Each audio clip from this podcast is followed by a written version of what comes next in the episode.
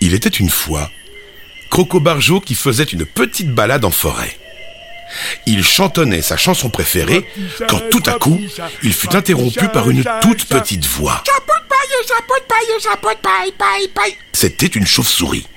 Elle se mit devant lui et lui dit Salut Croco Qu'est-ce que tu fais dans le coin Tu sais pas que cette forêt est maudite Maudite lui répondit le croco surpris.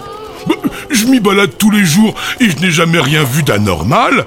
C'est parce que tu l'as toujours traversé sans t'arrêter. Quand tu es immobile, le sol peut t'aspirer comme des sables mouvants.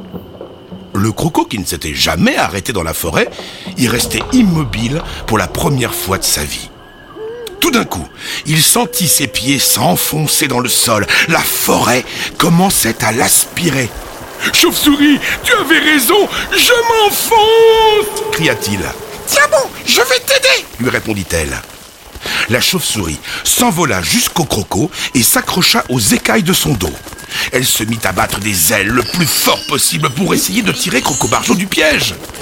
Au bout d'un moment, ils commencèrent à remonter jusqu'à s'envoler d'un coup, si haut qu'ils dépassèrent même la cime des arbres. Wow J'ai jamais volé aussi haut, dit le croco.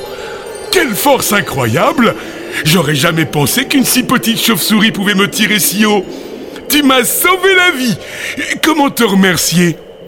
Il y a bien une chose. J'ai toujours eu peur d'aller en dehors de la forêt parce que je ne sais pas ce qu'il y a là-bas. Toi qui y habites, est-ce que tu voudrais être mon copain et m'accompagner? Le croco accepta immédiatement de devenir le copain de la chauve-souris. Et, une fois sorti de la forêt, il l'invita à se poser sur son épaule pour éviter qu'elle se fatigue. Il lui fit découvrir tous ses endroits préférés et ils ne retournèrent jamais dans la forêt maudite. Moralité, pour affronter ses peurs, mieux vaut être à plusieurs. Voilà, c'est tout pour ce soir. Mais pas de cauchemars, ce ne sont que des histoires. C'est beau la vie pour